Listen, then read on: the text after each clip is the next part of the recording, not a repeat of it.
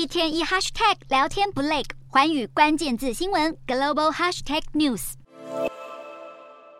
中国五年一度的全国政协和全国人大两会即将在三月四号拉开序幕，而两会前夕，中共第二十届二中全会已经在上个月二十六到二十八日举行过了。会中特别关注到中国市场紧缩、金融风险等经济隐忧，代表历经三年清零政策早已疲惫不堪的中国经济，将是两会当前最迫切的问题。只是中国权力结构第一人、国家主席习近平仍旧乐观看待经济，外界预料习近平数十年来的心腹李强将取代李克强出任国务院总理，成为一人之下万人之上的中共二把手。这两位权力位阶最高的人物将拟定什么样的经济政策，成为各界最关切的议题。国务院总理向来主政中国经济大权，外界预测习近平将给予李强更大幅度的经济决策权，与相对弱势的李克强形成强烈对比。尽管专家认为李强偏好发展民营经济、开放投资、促进产业升级，类似李克强的自由务实经济思路，但上头的习近平却一心主张增强国营企业，走向国进民退的社会主义经济制度。身为习派人马的李强，恐怕也不得不服从。因此，未来这一套洗礼体制，可能优先着重内需，刺激消费与国企投资。另一方面，即将隐退的李克强，却在最近几次谈话中，不断流露出内心的担忧。今年二月初，李克强对政府机关进行告别视察，临走前，不断敦促官员们要牢记改革，对中国经济前景的不安全感非常明显。